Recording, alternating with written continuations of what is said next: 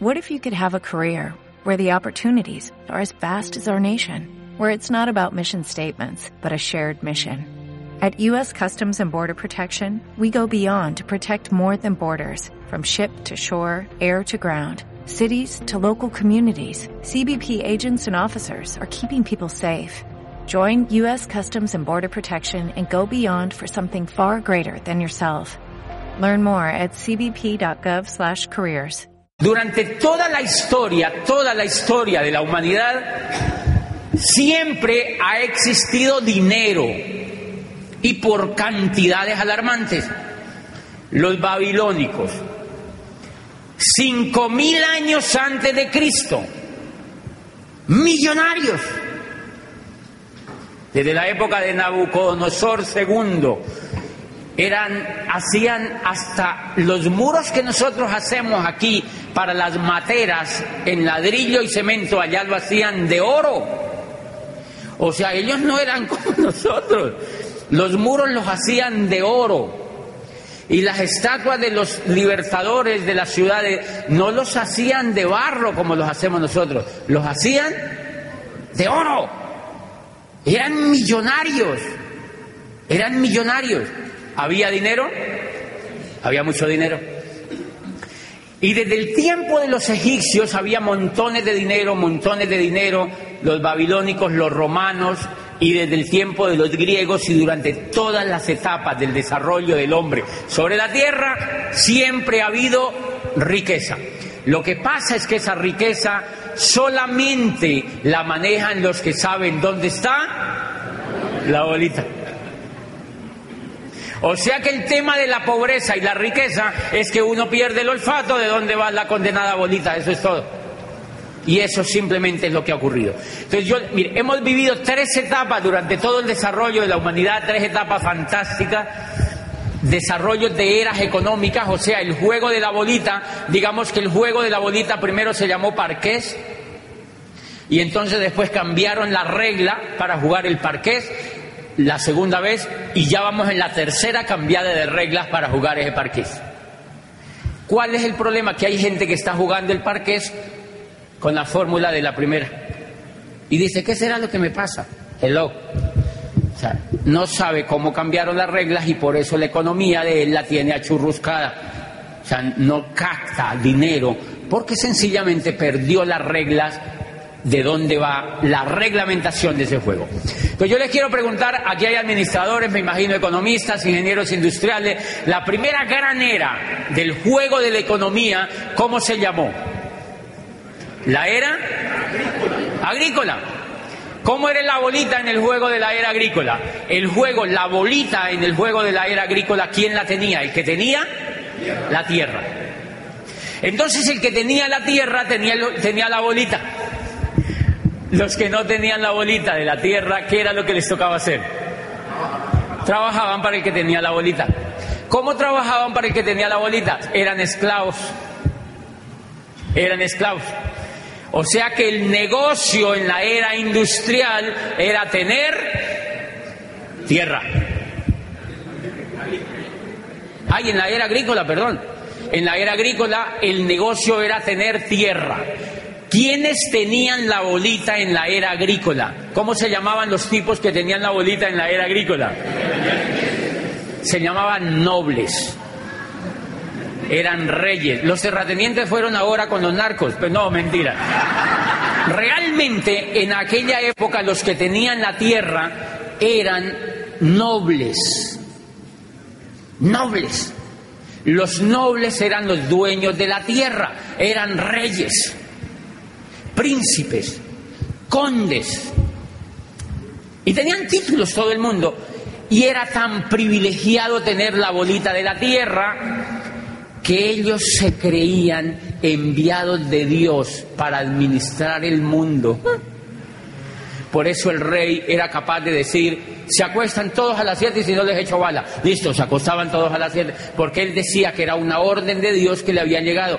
El rey era divino. En la época se llamaba el derecho divino de los reyes. Se llamaba el derecho divino de los reyes, o sea, la legislación que existía durante toda la era agrícola era lo que al rey se le diera la gana pensar. Se me ocurre que todos deben poner a hacerse pan. Ok, hacer pan, porque era el derecho divino del rey. Punto. Él tenía la bolita, él tenía la tierra. El resto de gente no tenía la bolita. Y miren lo que ocurre. Hacia el siglo XV empieza unas personas, sobre todo de Italia, a descubrir que si ellos vendían productos, bienes y servicios a otras comunidades, o sea, empiezan a hacer un poco de comercio, a manera de trueque, entonces hay unas personas que empiezan a llevar lana a Flandes, llevan lámparas de Venecia a París y empiezan a traficar lámparas, mantas, lana y empiezan a intercambiar. Y resulta que a estas personas les empieza a sobrar, del trueque que hacen, les empieza a sobrar riqueza, les empieza a quedar lo que hoy llamamos como plusvalía, lo que se llamó después como plusvalía. Le empezaba a quedar un sobrante a esa persona y empezaba a acumular cierta riqueza y nace el concepto del dinero. Nació el concepto del dinero porque no podían medir la riqueza sino con, con algo tangible. O sea, te sobraron, eh, eh, no podían decir te sobraron 40 lámparas. Entonces le pusieron a esas lámparas un precio y entonces las tarifaron en dinero. Bueno, pues a esta gente le empezó a sobrar dinero. Entonces Oscar dijo, wow, me sobró dinero y se va a traer más lámparas, ¿sabe? A, ¿Dónde hacían las lámparas? Era en, donde todo es un inundado, ¿cómo es? En, Venecia. Entonces se iba... Sí, aquí fue un presidente a Venecia y le dijo, queridos damnificados, y eso no es.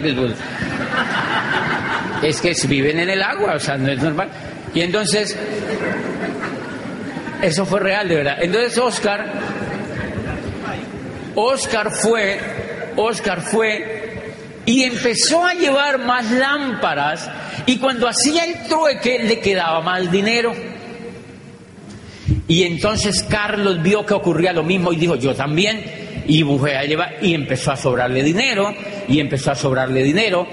Y allí nació una familia famosa en el mundo, porque fueron los que prácticamente crearon la banca.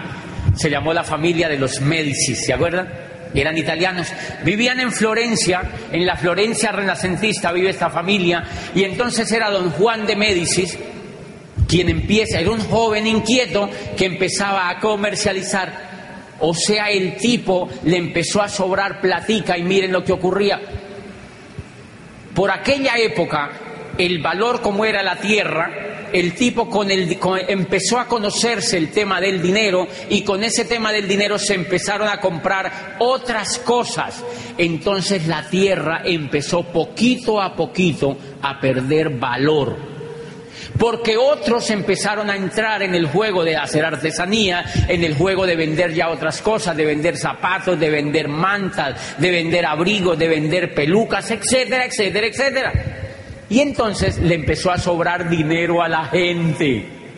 Le empezó a sobrar dinero a la gente y se le dañó la cabeza. Y entonces este señor Juan de Médici, que era el que más le sobraba dinero, se montó en Brujas, lo que se llamó el nacimiento de la banca, porque él empieza a montar allá sedes de la distribución de los bienes y servicios que él traía de otros países para Italia, por ejemplo, y entonces a él le empieza a sobrar más dinero. Y el noble que tenía la tierra tiene la tierra, pero no tiene dinero. Entonces le dice Juan de Medicis, Su Majestad, yo le presto. No se preocupe, yo le presto. Y, el rey le dijo, ¿y cómo le pago? Le dijo el rey, le dijo, no, me, me garantiza el pago con la tierra. Me lo paga a final de año, este interés. Eso era muy arcaico. Le prestaba al rey o al príncipe, él se iba, le hacía un documento por la tierra, normal eran, eran, normalmente eran, eran verbales, porque existían los condottiers, ¿se acuerdan? Que eran ejércitos mercenarios. O sea, si no pagaban tranquilos, los mataban. O sea, no pasaban. Sea que eso no es nuevo, eso, no es nuevo. Entonces ellos tenían su propio ejército y un ejército de eso, eh, nada menos que el conde Felipe Visconti, que vivía al norte de Italia, en Milano, se hizo amigo de un tipo, un, tipo muy joven, muy grande, era un conductor, era como un, un militar, y le dijo, venga para acá, trabaje para mí. Y este señor después se casa con su hija y se llamó Francisco Exforza, ¿se acuerdan? ¿Seguro se acuerdan? Se llama Francisco Exforza. Entonces en el norte de Italia viven ellos y los otros viven en Florencia, renacentista. Pero ¿a qué viene todo eso? A que entonces el señor de Medici le prestaba al noble la plata, le empeñaba la tierra al rey y cuando terminaba el año el rey estaba pelado. Entonces no le podía pagar y le decía a Juan de Medici, tranquilo, se quedaba con la tierra. Entonces paulatinamente los nobles empezaron a quedar sin la tierra, quedaron solamente con el título, pero nobles. ¿Algo parecido con la realidad hoy en día? O sea, quedaron nobles pero pelados. Con títulos pero pelados, estatus pelatus empezaron a ver ahí. Y este señor Juan de Médicis se vuelve millonario y crea la banca. Se inventó la banca porque dijo, mira, empecemos a prestarle plata a todo el mundo y se la prestamos a interés. Y el que no pague lo embargamos. Punto. Y allí nació la banca. Ay, eso ha funcionado también. Eso fue una idea preciosa porque miren ese mundo de bancos que hay. Se lo inventó Juan de Médici. Señores, estaban haciendo la era, la segunda era, y estaba muriendo la primera era. La mayoría de la gente entonces empezó a hacer lo mismo, a comercializar, a comercializar, y muchos esclavos que eran esclavos durante la era agrícola empezaron a aprender a mercadear productos, bienes y servicios y empezaron a tener dinero, y al tener dinero se liberaron al tener dinero se liberaron. Pero hay una cosa muy interesante. A estos señores que les sobraba mucho el dinero, sobre todo a los Médicis y a estas familias que les sobraba mucho el dinero, dijeron, bueno, ¿qué hacemos ahora? Nos está sobrando el dinero, ¿qué hacemos con este dinero? Y la gente está demandando productos, bienes y servicios. Y adivine qué montaron. Las, primeras fábricas pequeñitas empezaron a fabricar cosas empezaron a fabricar cositas, empezaron a fabricar abrigos, empezaron a fabricar zapatos en serie, empezaron a hacer cobijas, empezaron a hacer trajes de lana, etcétera, etcétera, etcétera. Señores, y la gente se empezó a dedicar a montar pequeños negocios propios en sus casas, en las esquinas, y los que tenían dinero montaron fábricas. Pero había un problema complicado.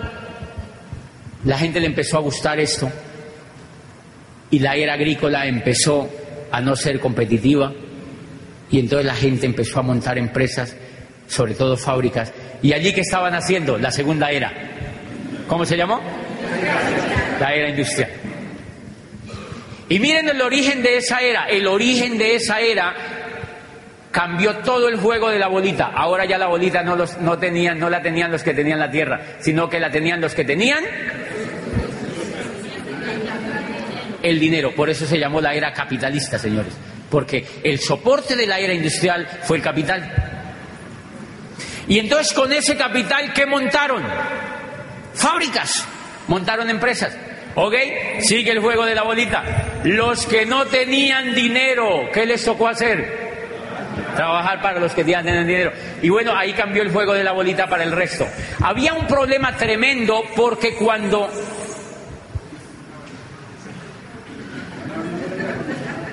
¿Qué es esa bulla, Juan David? Y entonces los que tenían, allí surgió un problema tremendo porque cuando empezaron a montar las industrias estaba vigente, el sistema que estaba vigente de trabajo era la esclavitud.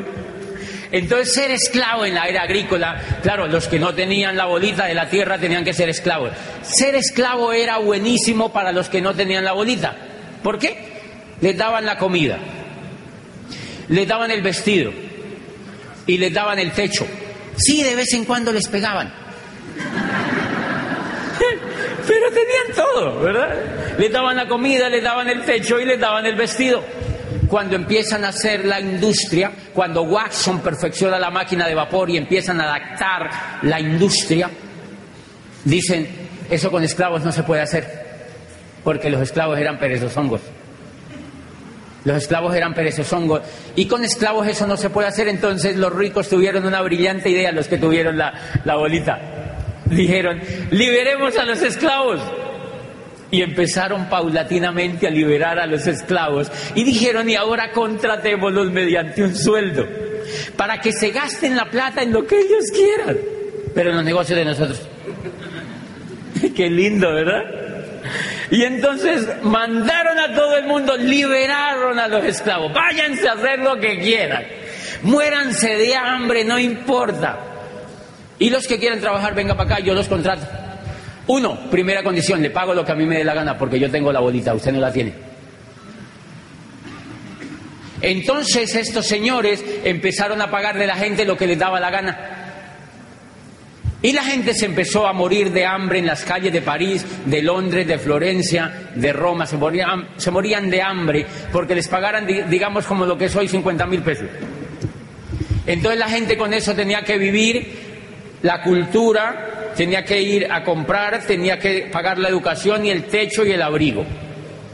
La gente no podía ni comer con eso y se empezó la gente a morir de física hambre y apareció la primera revolución del trabajo posteriormente. ¿Se acuerdan?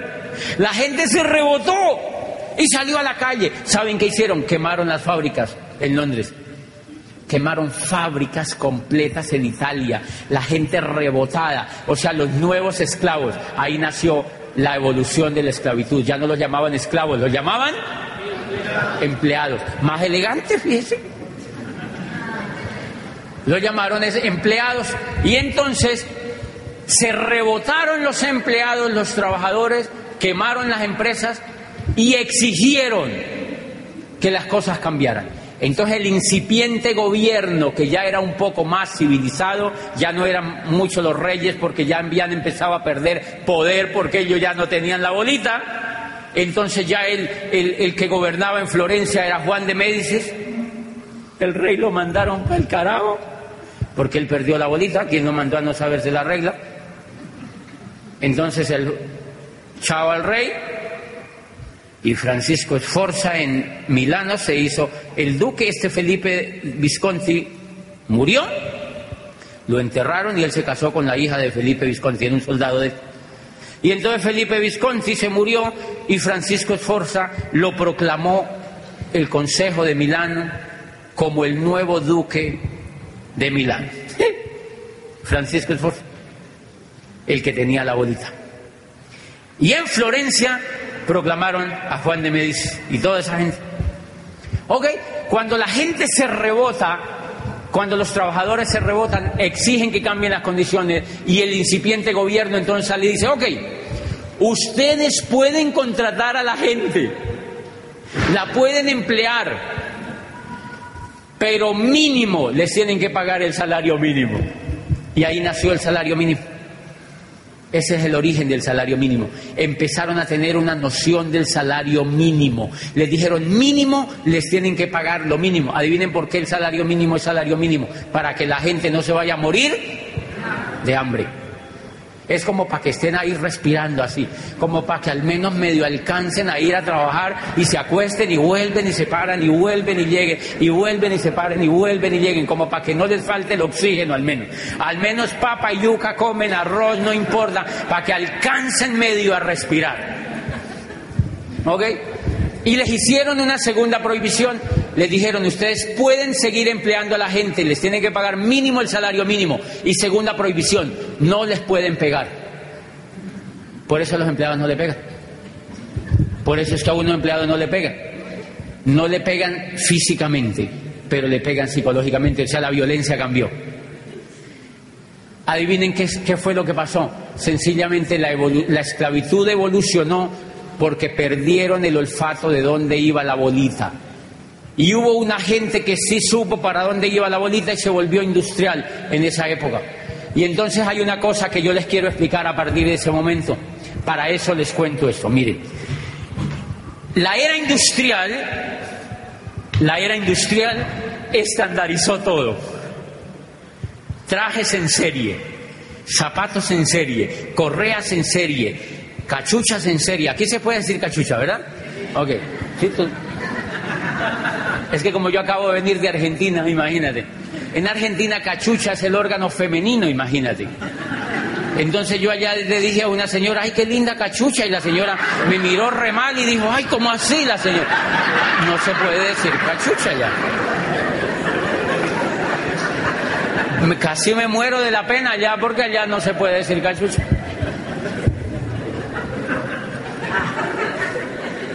Y entonces miren, empezaron a hacer todo en serie, todo en serie. Camisetas en serie, sacos en serie, cachuchas en serie, corbatas en serie, zapatos en serie, carros en serie, todo en serie.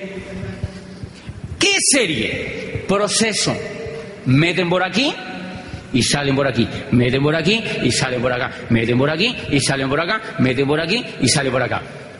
Señores, la educación ha existido durante toda la vida, durante toda la existencia de la humanidad. Y una de las cosas que estandarizó la era industrial, adivine que también fue la educación.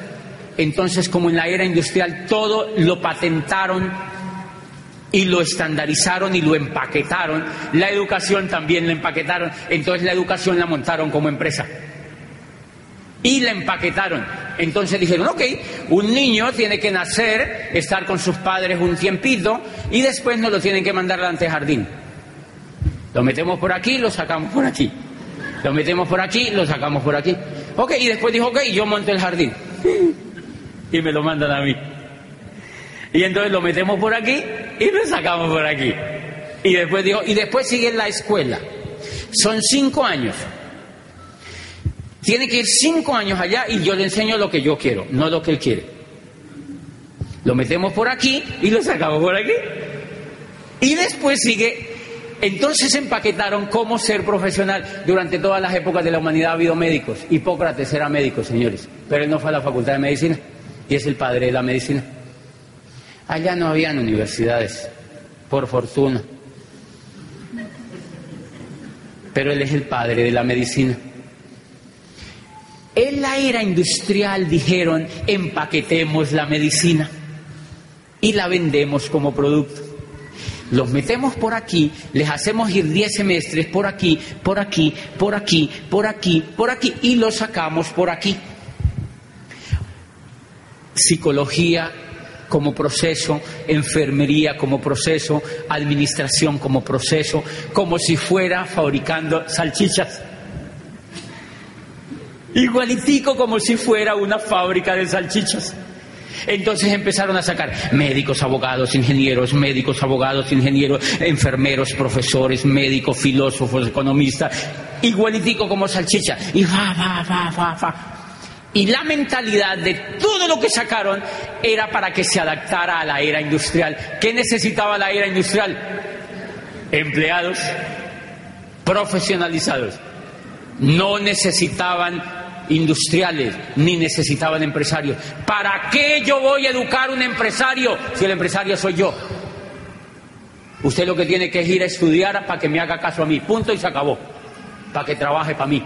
Por eso entonces la educación en ninguna parte le hablan a usted de que usted estudia para que se vuelva empresario. Le dicen, no, cállese y sigue estudiando.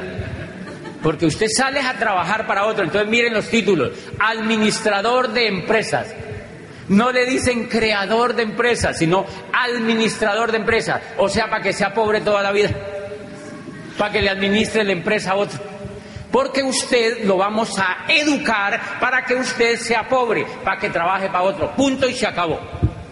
Y yo le pregunto a los jovencitos, ¿qué estudias? Administración de empresas. Y yo digo, ay, Dios mío, si supiera. Hello.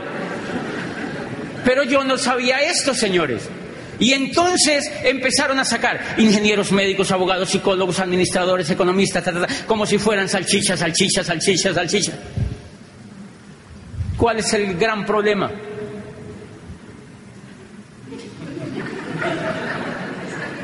Eso parece una procesión cada rato, ¿verdad?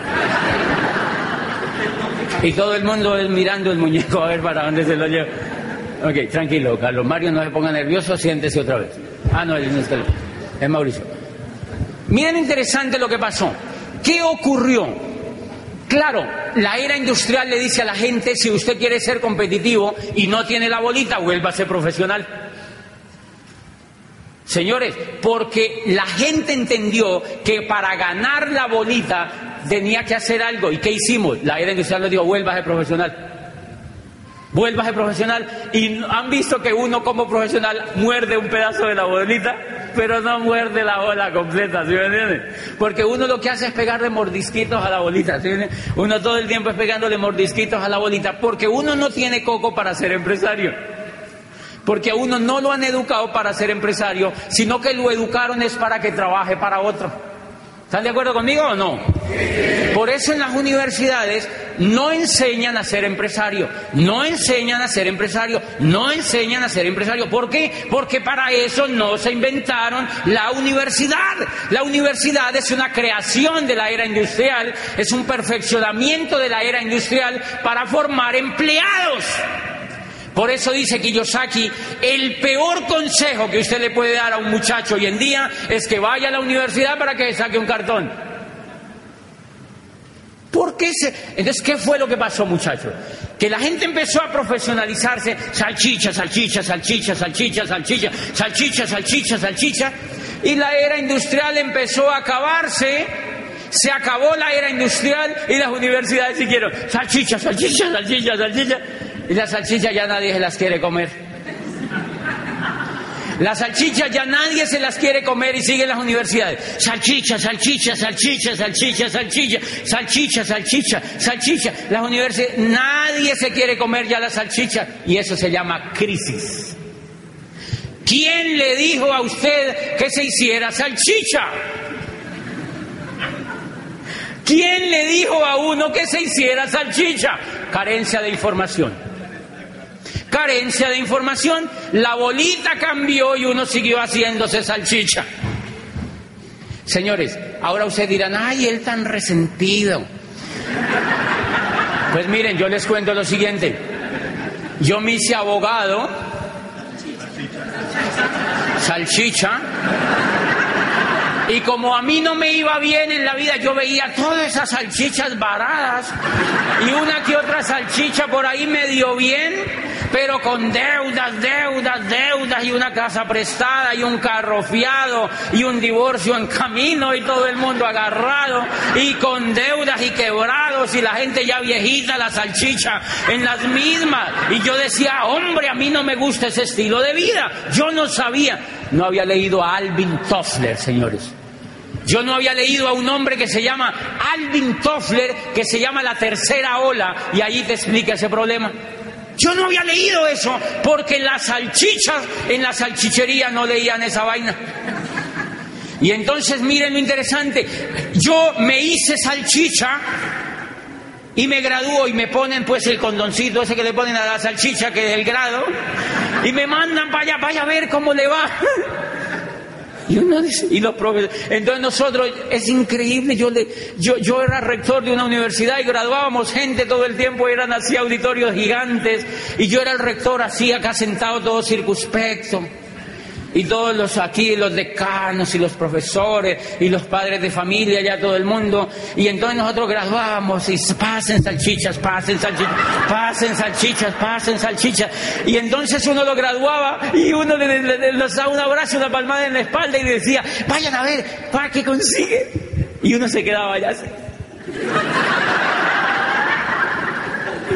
Porque los únicos que teníamos empleo éramos nosotros. Pero yo no sabía el problema, señores. Yo no lo hice de mala fe y les pido perdón. Yo no sabía el problema que había ahí porque me gané.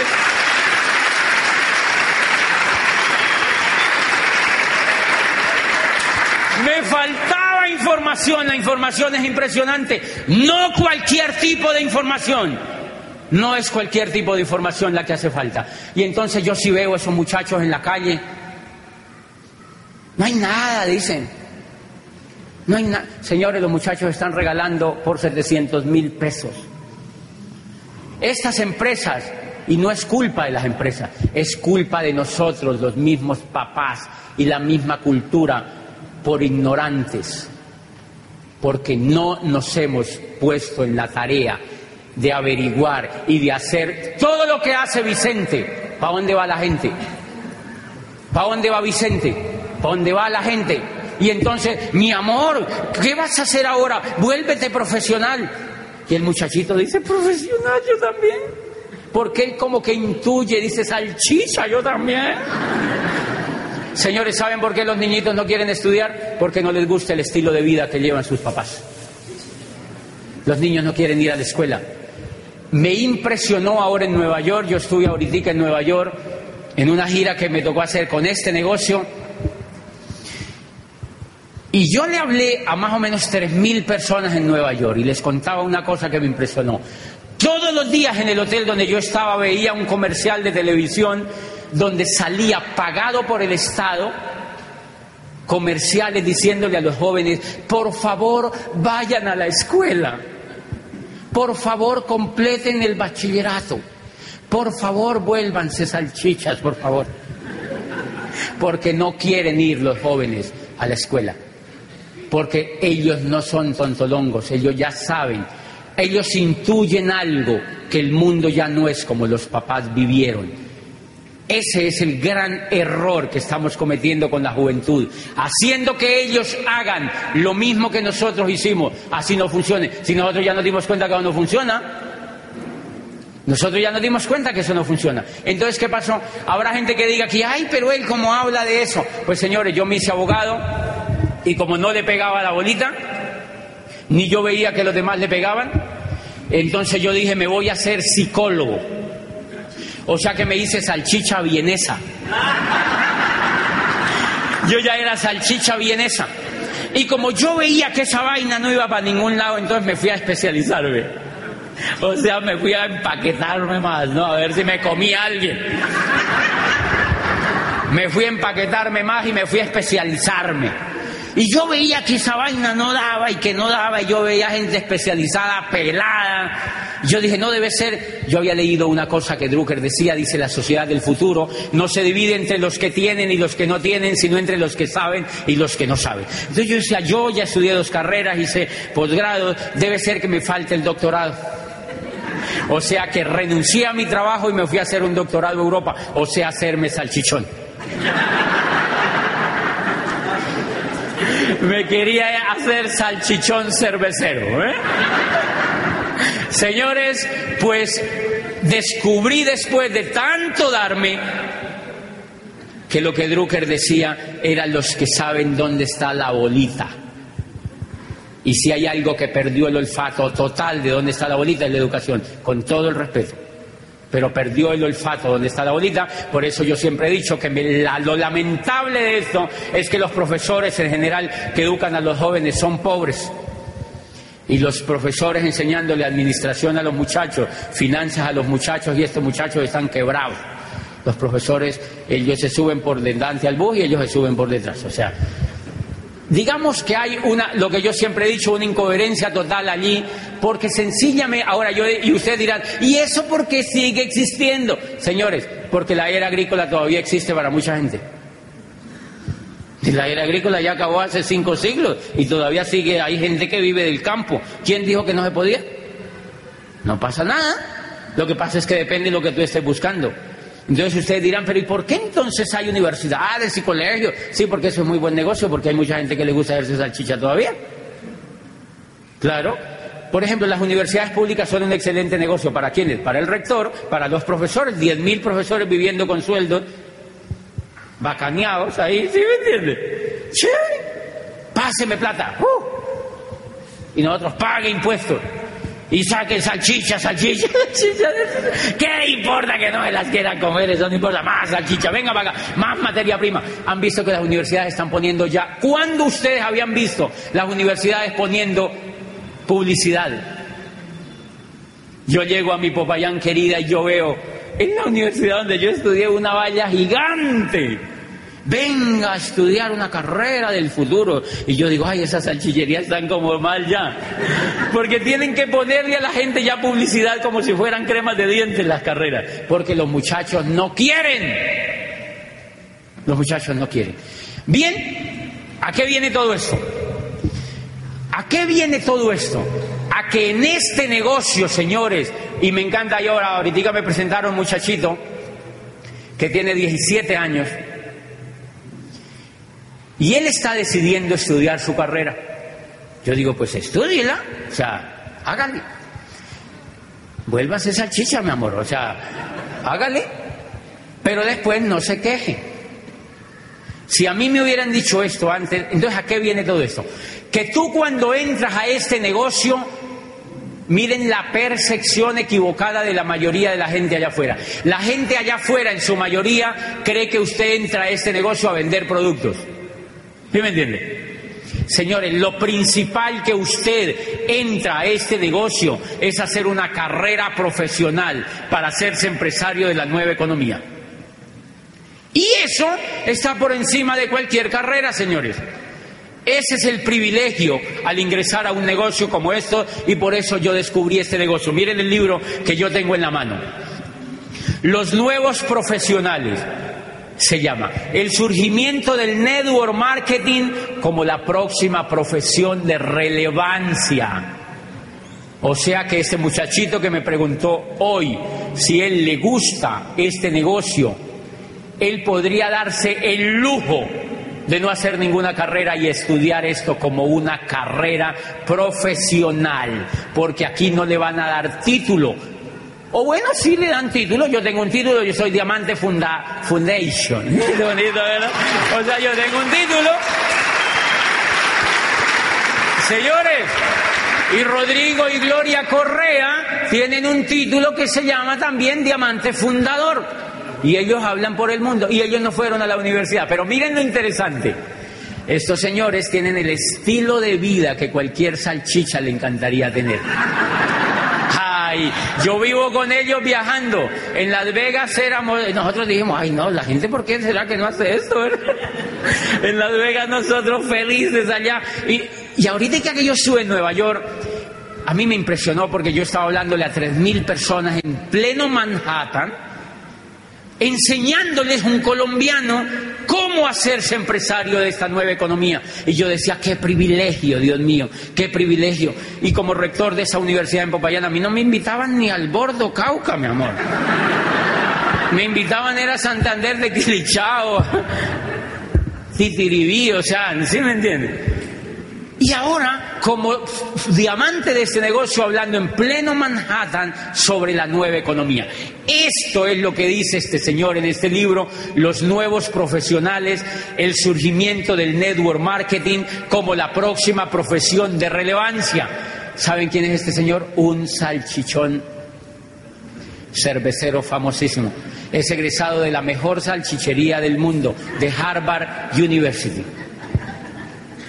es egresado de Harvard, que es la mayor salchichería, la salchichería más prestigiosa del mundo. Y este señor dice que el network marketing surgirá como el método de distribución más poderoso y el modelo de empresa más atractivo en la nueva economía. Y dice que las universidades en el futuro van a enseñar network marketing como carreras profesionales. ¿Saben cuándo va a ser eso? Por ahí en el 2150 más o menos. Las universidades se demoran unos 150 años en entender la bolita. Si no le voy a poner un ejemplo, es triste decirlo, pero mire, cuando Galileo Galilei descubrió que la Tierra no era el centro del universo, eso fue hacia 1600 y pico. Este, este italiano brillante tenía 69 años y ya había perfeccionado el telescopio de Hans Lippershey y había visto el universo. Se había dado cuenta que la Tierra no era el centro del universo.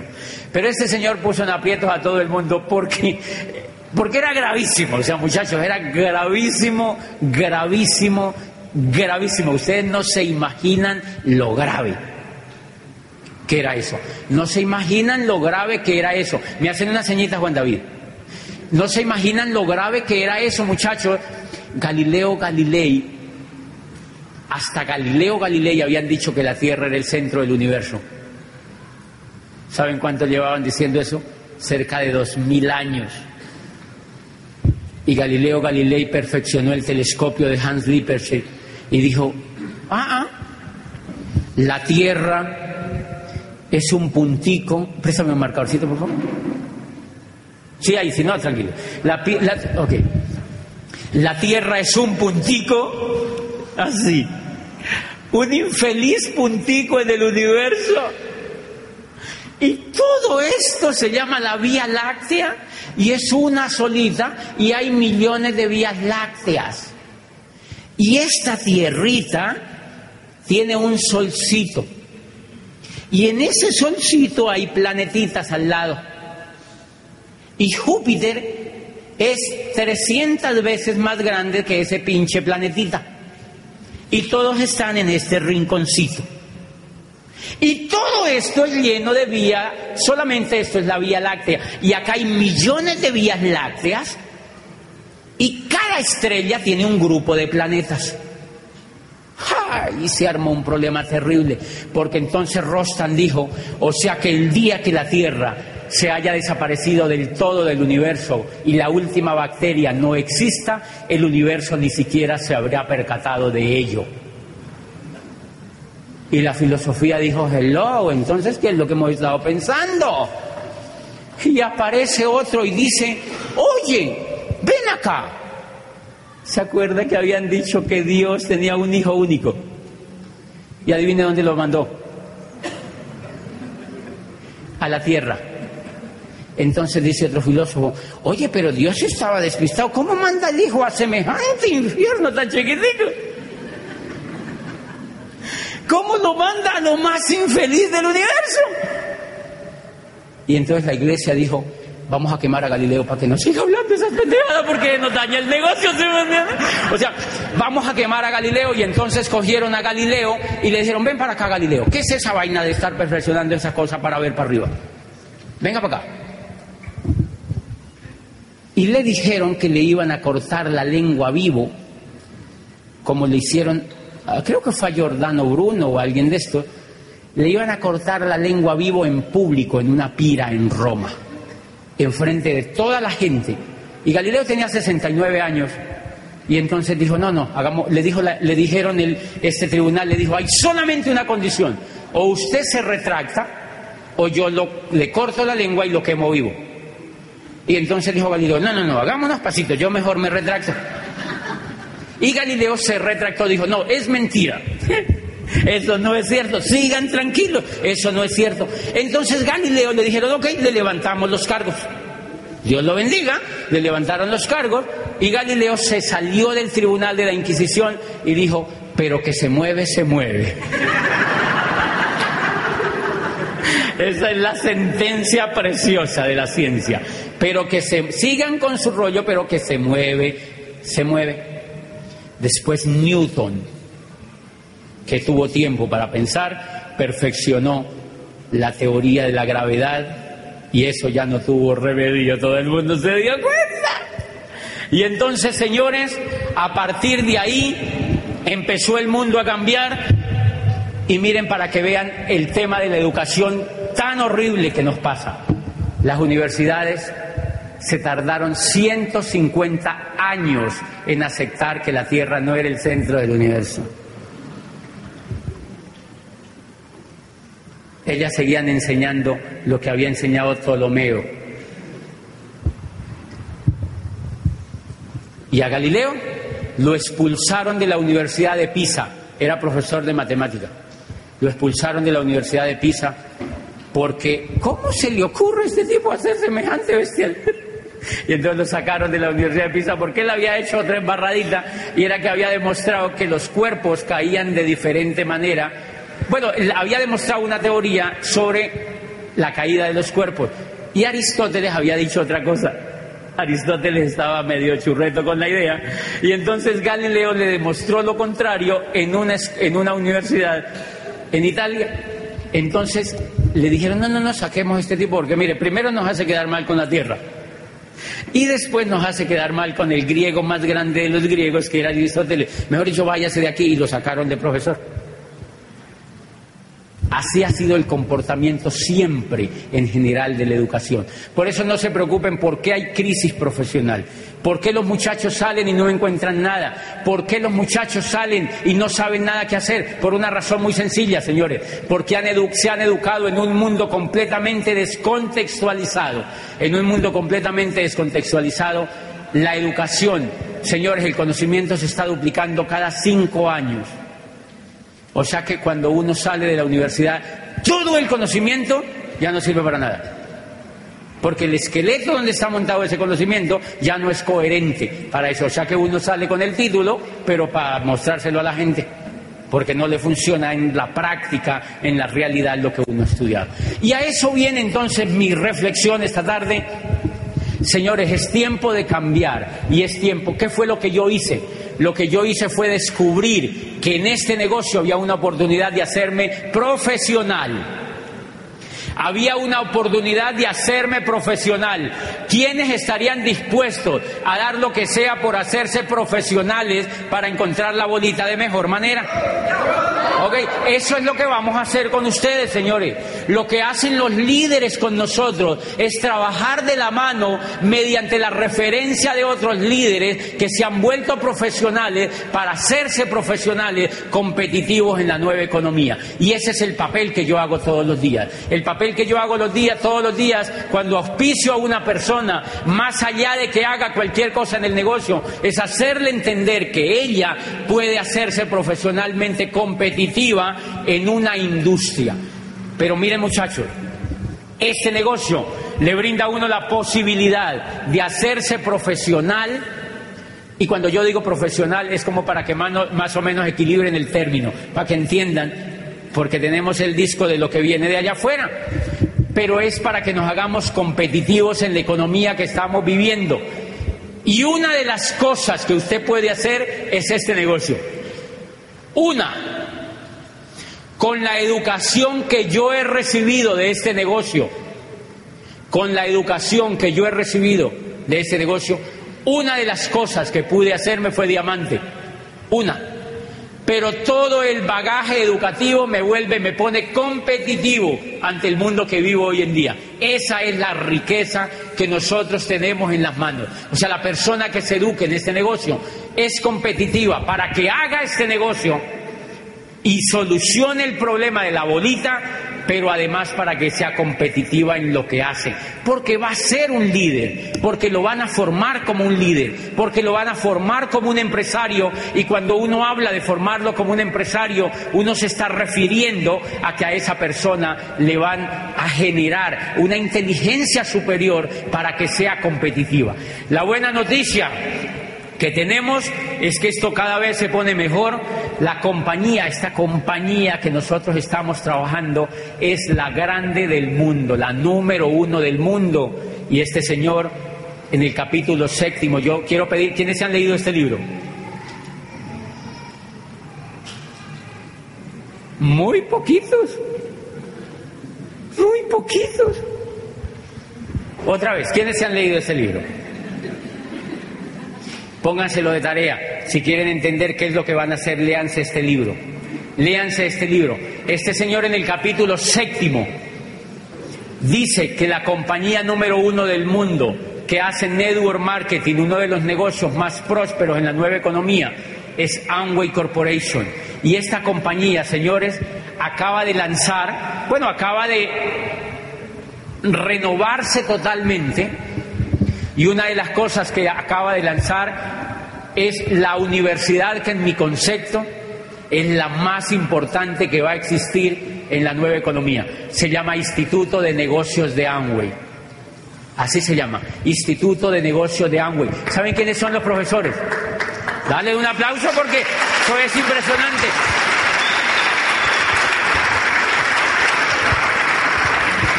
Se llama Instituto de Negocios de Amway y la compañía empezó a financiar y empezó a meterse con todo para poner este instituto como lo más brillante que ellos han creado para seguir formando empresarios. Llevan 50 años formando empresarios. pero este tiempo les exige que ellos tienen que controlar muchísimo más el proceso y entonces empezaron a apoyar la educación y se llama Instituto de Negocios de Amway. Los profesores, cerca de 5.000 diamantes del mundo entero. Y más de 50.000 esmeraldas en el mundo. Más de 50.000 esmeraldas en el mundo entero y cerca de 5.000 diamantes, o sea, personas libres financieramente, van a ser los profesores de tus hijos y van a ser los profesores de tu madre, bueno, sí, de la suya, y van a ser profesores de tus vecinos, y van a ser profesores de tus amigos.